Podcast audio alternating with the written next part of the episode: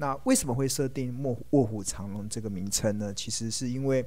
其实我们发现我们的这个群组，其实我的我们这个呃，应该说这个行列里面，真的大家很多同学真的都是卧虎藏龙。那大家在过去这段时间，其实呃。呃，不断的应该说学习到一些投资的一些 know how，那自己都可以从股海中钓起一条又一条的大鱼。这个其实就是庆龙想要在这个节目中想要跟大家宣传的一个概念，就是我不会给你鱼吃，但是我会教你钓鱼的技巧。我希望每一位同学都可以把这些钓鱼的技巧给学会。那在学会的过程中，你自己就可以在台股的股海中钓起一条又一条的大鱼，你就可以成为我们卧虎藏龙，每一个都是呃，应该说绩效呱呱叫的一个成员。因为我觉得我最近还蛮开心的，看到今天的台股是在创下历史新高。那这一波的台股确实，呃，行情真的也是在半信半疑中持续的在成长呢。尤其过去这一个礼拜，确实是跌破了蛮多人的一些眼镜。原本大家都普遍的共识都认为，可能在年底以前，应该台股就横盘整理。那没有想到，台股其实在呃岁末年终的最后一周，哇，应该说加快了马步，开始。持续的往这个牛气冲天的这个行情往上攻击，那其实，在这样的情况之下，台股不但突突破了先前的高点一一一八零三四，那目那连续几天的这样子的一个量价齐扬的一些大涨，也让台股其实不断的在创历史新高。那在创历史新高的过程中，我相信现在很多同学的心情应该是蛮开心的，因为在今年以来，其实台股是上涨了。目前看起来已经上涨了超过二十三 percent，大涨了超过三千四百多点。那在这样子的一个牛气冲天的一个行情，再加上又用正确的投资的方式去面对整个行情的波动的时候，相信大家今年啊，二零二一年应该是一个蛮丰收后、蛮丰收的一个一年啊。因为其实像庆龙自己今天下午的时候就在结算，哇。今年的绩绩效表现确实是还蛮让人满意的啦，是因为整个不断，不管是整个对行情的看法，或者是对于产业的一些趋势的掌握，甚至还有一些对于整个投资节奏的这样子的一个买低卖高这样子投资节奏的这样子的一个呃操作的纪律，确实都让二零二一年成为一个蛮丰收的一年。那我也希望。其实不止庆隆老师，呃，自己丰收，我也希望我能把这些钓鱼的技巧，把这些投资股票的正确的方式，透过这个节目，透过呃，可能投资家日报，或者是投股标股金 APP 的方式，其实不断的教授给大家，让大家都可以自己在股海中钓起一条又一条的大鱼。那最近的回馈其实还蛮多的啦。那我看到呃。像这两天其实就有有这个是日报同学的一个真实回馈啊，这这位同学他原本在还没有加入庆荣老师的这个行列里面的时候，他原本账面的亏损是超过百万哦，然后但是他开始接受了孙老师的这个投资理念。然后他选择了卖股票，不会卖在阿呆股，因为今年的十月份，其实那时候台股在猎杀红色十月的时候，很多的市场的一些分析的论点，可能都认为台股可能就此由多翻空，或者是台股就此可能就会出现一个比较呃比较高风险的一个行情的变化。但是庆隆在十月份不断的在提醒大家，其实呃。不要乱卖在阿呆股，对啊，所以其实如果十月份你那那一波，其实你没有砍在阿呆股，甚至你还利用好股票跌到便宜价，甚至好股票跌到特价的时候进场去捡便宜的话，那这一波的行情上来了，我相信你应该可以立即的感受到你那个账面获利的一个节节高升那个喜悦。那这位同学也蛮感谢的，就是他因为接受了孙庆荣老师的这个投资理念，所以他卖股票不止没有选择卖在阿呆股，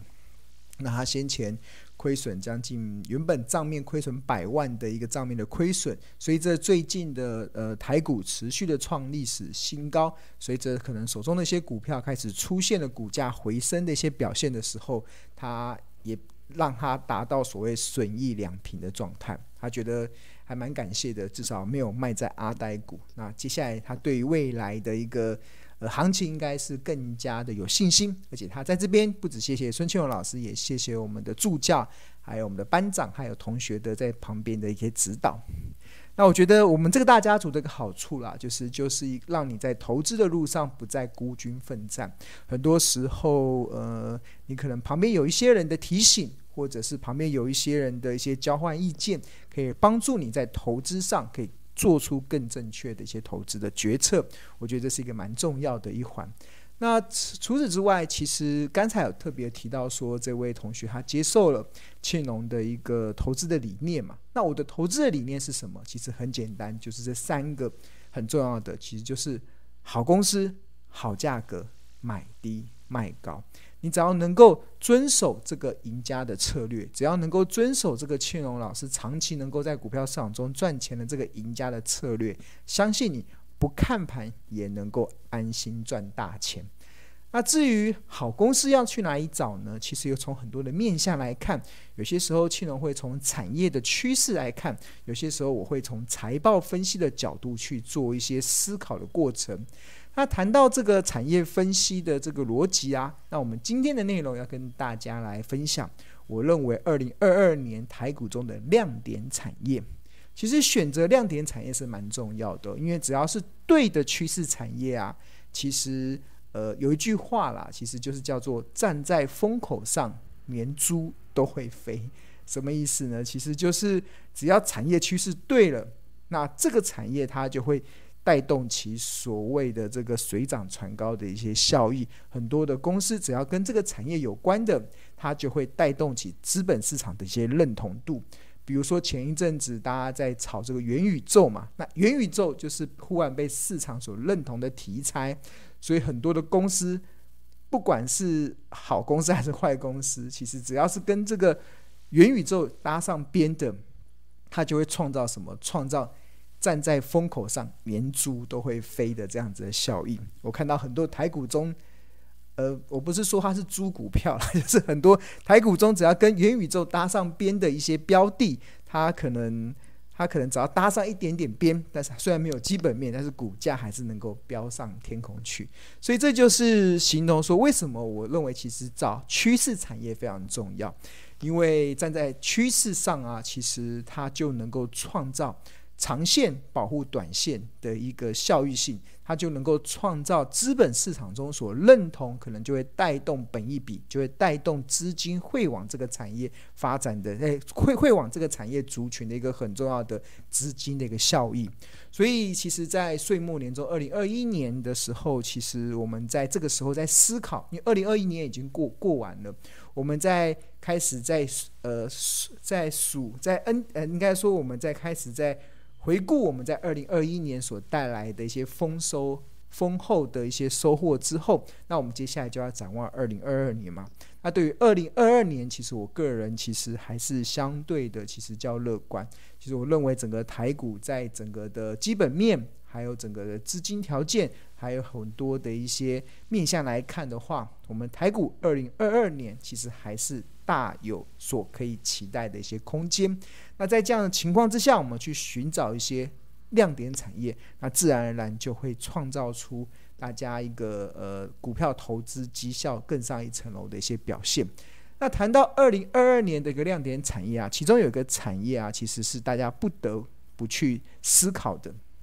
刚好这个产业也是最近这个盘面上台股中最近蛮热门的一个族群。那这个这个族群。最近会热门的原因，是因为在呃呃，从十二月二十八号到十二月三十号，在台北南港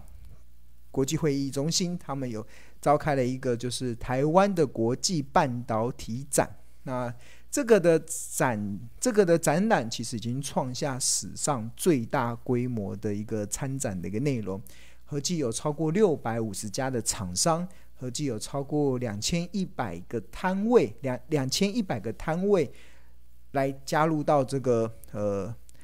台湾国际半导体展。那这个部分刚好也显示了，其实台湾其实在全球的半导体产业啊，是占着一个非常举足轻重的一个地位啦。所以大家。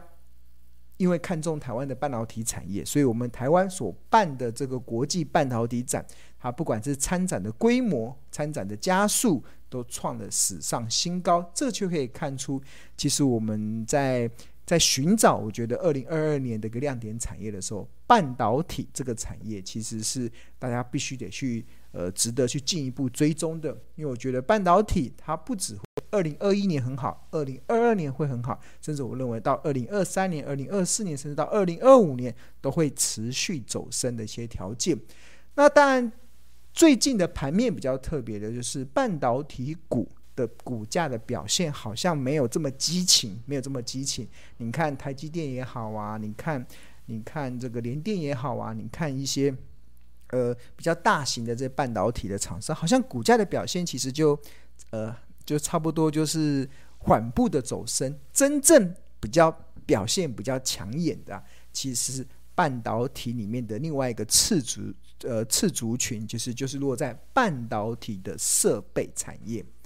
因为大家知道，其实如果半导体产业好，那厂商为了要接更多的订单，为了能够赚更多的营收。为了能够获取更多的利润，他们就会开始积极的去扩充产能嘛。在扩充产能的时候，当然这个对于相关提供设备的厂商来讲，他们的业绩自然就有所谓水涨船高的一些条件。所以我们看到，其实二零二一年的年底的时候，最后这一周。台股中的这些热门的族群啊，其实我们发现有一个族群确实是普遍的出现所谓族群性的上涨，那这个就是落在半导体的这个设备族群。那这个半导体设备族群其实都出现了有点像是呃百，应该主要是跟半导体设备有关的都出现所谓呃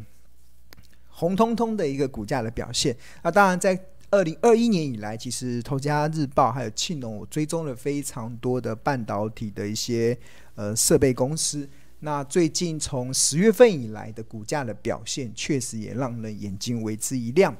举例来说，像呃这个鸿海集团旗下的半导体设备公司三四一三的金鼎，它最近这呃从今呃从二零二一年的十月到十二月的股价走势，就一路的从最低点的一百八十八元上涨到呃这呃今天十二月二十九号的波段的最高点两百六十三元，波段的涨幅已达到三十九 percent 了，这是最近六十天的股价的一个走势。那不止三四一三的金鼎，那另外还有这个像八零九一的祥明，我现在跟大家介绍的其实就是我们日投资家日报。在今年以来，有在做持续追踪的一些半导体的设备公司。那这些设备公司在最近这六十天的股价的表现，确实都让我们眼睛为之一亮。那举例来说，像八零九一的祥明，呃，最近的三个月，哎，最最近六十天的股价就从最低点的六十三点四上涨到呃十二月二十九号的波段的最高点七十七元，那波段的涨幅也达到了二十一 percent。那除了八零九一的祥明之外，另外日报还有长期追踪的一档半导体的一个厂务的一家呃设备提供的公司三四零二的汉科，它最近六十天的交易日股价从十月份的最低点三十九点五五上涨到这一波的波段的最高点五十一点八，波段的涨幅也达到了三十 percent。那除此之外，我们还看还包含了。六五三二的瑞云，这个也是《投资家日报》在过去这段时间有追踪的一档半导体的设备公司。那它在十月份以来的股价走势，就从它最低点三十五点五元，一路的上涨到最近的波段的最高点，来到了五十三点六，波段的涨幅也高达了五十 percent。那除了这几家公司之外，我们过去这段时间日报还有追踪一档半导体的这个设备公司。这五五三六的盛辉，这是无尘室的一家，呃，无尘室的一家呃大厂。然后它在今年十呃二零二一年十月份以来的股价走势，就是一路的从一百七十九上涨到这一波的高点两百一十元，波段的涨幅也来到了十七 percent。那最近这最近这几天的股价的量价的齐扬，当然有很大的原因也来自于整个半台湾国际半导体展所带动的资本市场对于这个族群的一个认同性。那最后一档其实半导体的这设备公司其实是三五八三的星云，它这个二零二一年的十月份的股价的最低点在六十二点二，那十二月二十九号来到波段的最高点九十八点二。那六十天交易日的股价的涨幅更高达五十七 percent。其实刚才所看到的这每一档，这个就是过去这段时间日报曾经，就是投资家日报曾经追踪的一些半导体设备公司，在过去的从十月份以来的股价的表现，确实少则涨两成，多则可以上降幸运涨到将近五成多。这个就是显示出这些公司他们的上涨，其实一部分是来自于。资本市场认同半导体设备公司的一个发展的前景，另外一个方面，其实也认同，其实这一些公司他们在有业绩的题材之下所带动的一个股价的多头走势。那谈到的行云呢，刚好让我想到，其实我们在呃，在四周前吧，四周前，四周前，其实一样，在庆隆的这个孙庆龙的这个隐形冠军的这个 YT 的频道中，其实我们就分享一集。呃，短影片，这集的影片是十大概十四点五分钟。然后我们这集的内容是什么？这集的内容就是跟大家讲，会透过财报的一个非常好用的领先指标，叫做合约负债，去寻找未来一季值得留意的一些潜力好股。那在这一这一则十四分钟的这个短影片中，其实我有筛选出五档，我认为其实未来一季，因为我看到它的合约负债节节高升，所能够带动的一些想象的空间。那当然，其实呃，如果大家有兴趣的话，大家可以去回看这一集的影片的内容。那在这这一集的影片内容中，其实就有特别提到了，就是我们刚才呃所呈现的这一档三五八三的星云这一档标的，因为星云为什么会列入到庆隆的口袋名单，为什么会列入到投资家日报追踪的名单？其实关键其实就在于它的合约负债出现了让人眼睛为之一亮的一个表现。好，那我们看一下，那我这边稍微秀一下当时的投资家日报的的内容。星云其实呃。第一次出现在《投资家日报》，其实我们现在画面其实大家看到的就是，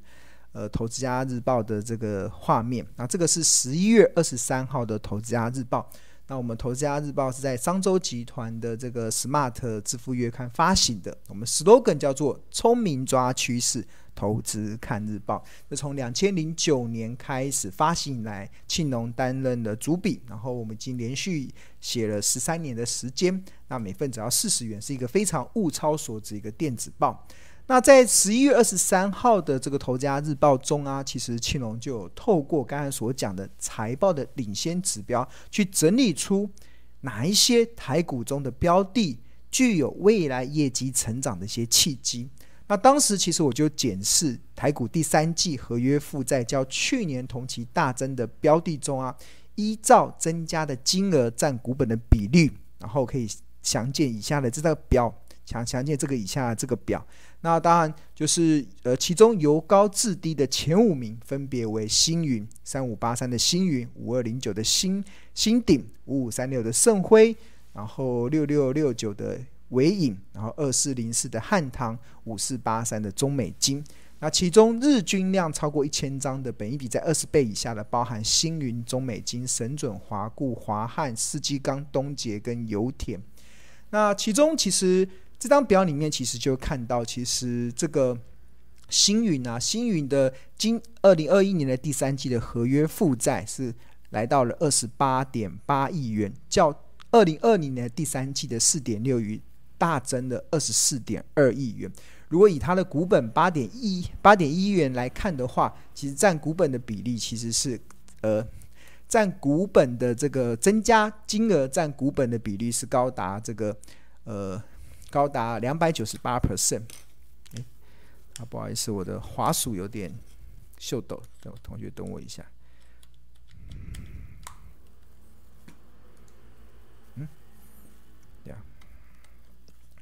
滑鼠球突然不听话了。OK，好，那这个重新再讲一次，就是三五八三的这个星云，二零二一年的第三季的合约负债是来到二十八点八亿，较二零二零年的第三季四点六亿元增加了二十四点二亿元。如果以它的股本八点一亿元来看的话，它合约负债增加的金额占股本的比例是高达两百九十八 percent，这个是所有上市会公司中，其实合约负债占增加的金额占股本的比例最高的一档标的。那当时其实庆隆就针对了这档标的，在开始进一步的去做一些分析，分享给我们《投资家日报》的订户。那稍微提了一下，就是半导体设备公司的星云啊，是台湾十二寸再生晶圆厂的龙头厂商，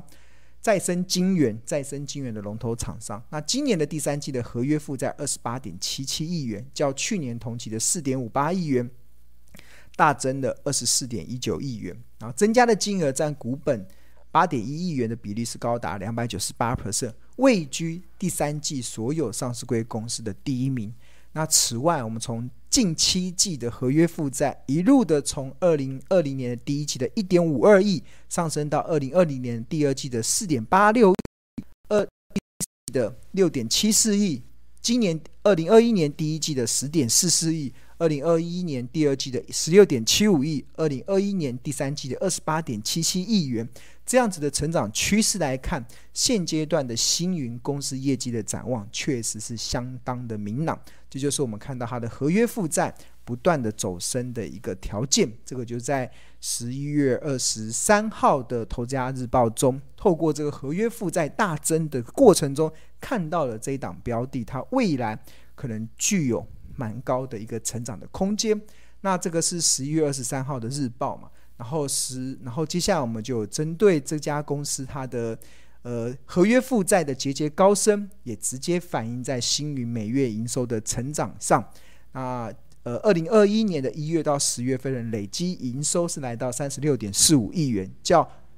二零二零年同期成长了三十二%。而有了这个二零二一年前十月的营收数据，那聪明的投资人其实就可以进一步的推算出二零二一年。星云的营收目标跟预估 EPS，那有了预估 EPS，其实就可以透过呃财报分析去计算出它合理的企业价值，大概落到多少钱是便宜，落到多少钱是合理，落到多少钱是昂贵，落到多少钱是疯狂。那这些的内容其实都有在《投家日报》中去做一个完整的分析。那《投家日报》除了因为每天篇幅的关系嘛，所以我常常会用日报连载的方式去追踪我有兴趣追踪的一些标的。那为什么要用连载的方式呢？其实就一方面是因为。呃，篇幅的限制嘛。另外一方面，其实我觉得很多时候好公司啊，或者说我们要追踪的一些公司，要每天给大家看一点，每天给大家看一点，才会增加对它的信心，才有办法去慢慢的消化它嘛。就有点在看那个八点档一样，就看八点档的连续剧。诶，看完这一集之后，大家就很有兴趣，就你要先消化这一集的内容，然后你就满怀的期待再进入到下一集。那通常其实我在我会透过日报连载的方式，不断的去持续的追踪我有兴趣，或者是我认为我自己认为它可能未来有成长潜力的一些标的，那提供给我们日报订户一个参考的一些依据。所以可能在像比如说以星云为例，我是在十一月二十三号的时候，先透过合约负债的大增。从财报的领先指标，先看到这家公司，诶，未来的业绩有一定的这个成长的一些空间，可以去做期待。那接下来就开始进入到这家公司的一些基本面的一些介绍。那在基本面的介绍中，我们就比如说，比如说到会放在隔一天，比如说这样，在十一月二十四号，这就是十一月二十四号。那十一月二十三号写完之后，在十一月二十四号，大家。因为篇幅真的有限，你看十一月二十三号当时的篇幅是写了多少页？写了你看十五页。这十一十一月二十三号日报有十五页，所以其实如果一次写满的话，可能大家会消化不良。所以通常我会分好几天去写，我觉得想要追踪的一些标的。那呃，十一月二十三号写完之后，十一月二十号再持续的追踪。那当时其实就开始分析星云是一家什么样子的公司。那成立于一九七九年的星云呢，资本额为八点一亿元。那虽然早期是以代理半导呃代代理 Canon 的设备起家，但到了二零一三年决定跨入到生产制造的领域之后，他在经过长达八年时间的努力，到目前为止，他已经成功发展出三大的核心业务，包含了代理事业、设备生产跟晶圆再生。那如果以它的营收的一些呃，二零二零年的营收三十五点八亿为例的话，那代理事业大概占五十八 percent，制造事业大概占四十二 percent。那下游的应用主要集中在半导体跟光电产业，占比是达到九十八 percent。那全球前二十大的半导体厂商中，一半都是星云的客户，其中台积电是最大的单一客户。所以它的合约负债会之所以会节节高升，很大一个原因是来自于半导体的公司开始扩大他们的设备投资，扩大他们的资本支出。那当然，对于这个以代理设备还有自己也有在生产设备的这个星云来讲，它的业绩自然就有水涨船高的一些契机。那那继续这边有特别提到说，像占营收高达五十八%的代理事业。主要的产品应用当然包含半导体等等。那它目前代理的品牌是超过五十个。那随着目前全球的半导体产业进入到快速成长的阶段，星云的代理事业也将呈现水涨船高的效益。那这是第一页，那第二页就开始介绍它的代理。那第三个第三页就开始介绍它如何在它的研发长期的投入这个研发的费用，让它成为国内少数拥有。半导体前段制程设备的自有品牌的厂商，那接下来又再继续分析它所跨入的有个叫湿制湿式制程设备这个部分，让庆农充满了想象。这是在我们呃十一月二十四号日报内容所呈现的一些内容。那因为有一档台股中有一档也是做这个湿式设备档标的三一三一的弘塑。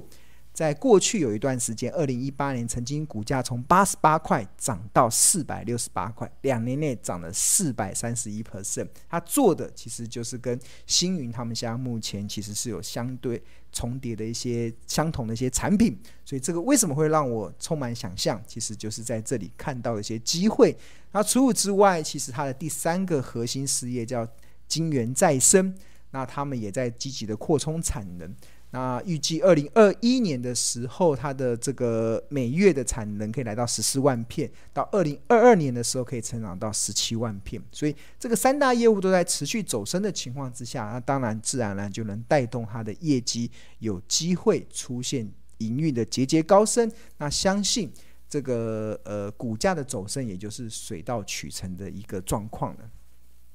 那今天跟大家介绍的，其实就是《头家日报》的这个内容嘛，就是我们其实透过非常扎实的一些财报分析的研究，透过非常扎实的基本面的研究，去帮助我们的订户在茫茫的股海中，去找到一个会让你安心、会让你呃买的安心、抱的放心、赚的开心这样的一些标的了。那我会从很多的面向去给提供我们的订户一个相关的一个思考的一个方向跟逻辑。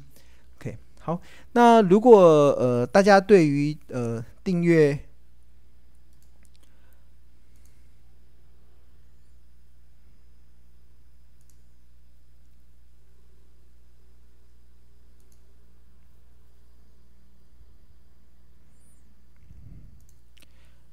，OK。如果大家对于订阅《头家日报》有兴趣的话，那你可以欢迎可以扫描这个 QR code，它就有一个购买的一个连接。那或者是你，如果你对网络不太熟悉的话，那你不知道怎么操作的话，那我们也有客服专线，只要你在上班时间都可以拨打这个客服专线。那这个客服专线是零二二五一零八八八八零二二五一零八八八八。那我们有非常专业而且有非常亲切的客服人员，会教你一步一步的去订购《投资家日报》。那《投资家日报》非常的物超所值，每份只要四十元。那每一天的内容包含了投资家观点，包含了企业动态，包含入门教学，还有包含了口袋名单。那投资家观点，通常如果有些对于总经大盘的一些看法，比如说接下来二零二二年台股要怎么出现大盘的一个走势，或者是像呃先前呃十月份当市场非常紧张的时候，那庆隆是怎么对大盘的一些看法，会提供给我们订户一个可以去拟定。当时的一个投资策略，一个非常重要的依据。那除此之外，如果有些产业的分析，比如说我们刚才有提到一些半导体的一些设备的一些产业，我也会有一些产业分析的一些论点。那当然，如果有些追踪的一些标的，他们会牵扯到一些财报分析、筹码分析、技术分析的一些论点的时候，我也会做入门教学，让你即使是投资的新手，也可以很快的入手。那现在订购《投家日报》，每份只要四十元，所以非常欢迎大家能够呃捧场支持。OK，好，那这是《投家日报》的部分。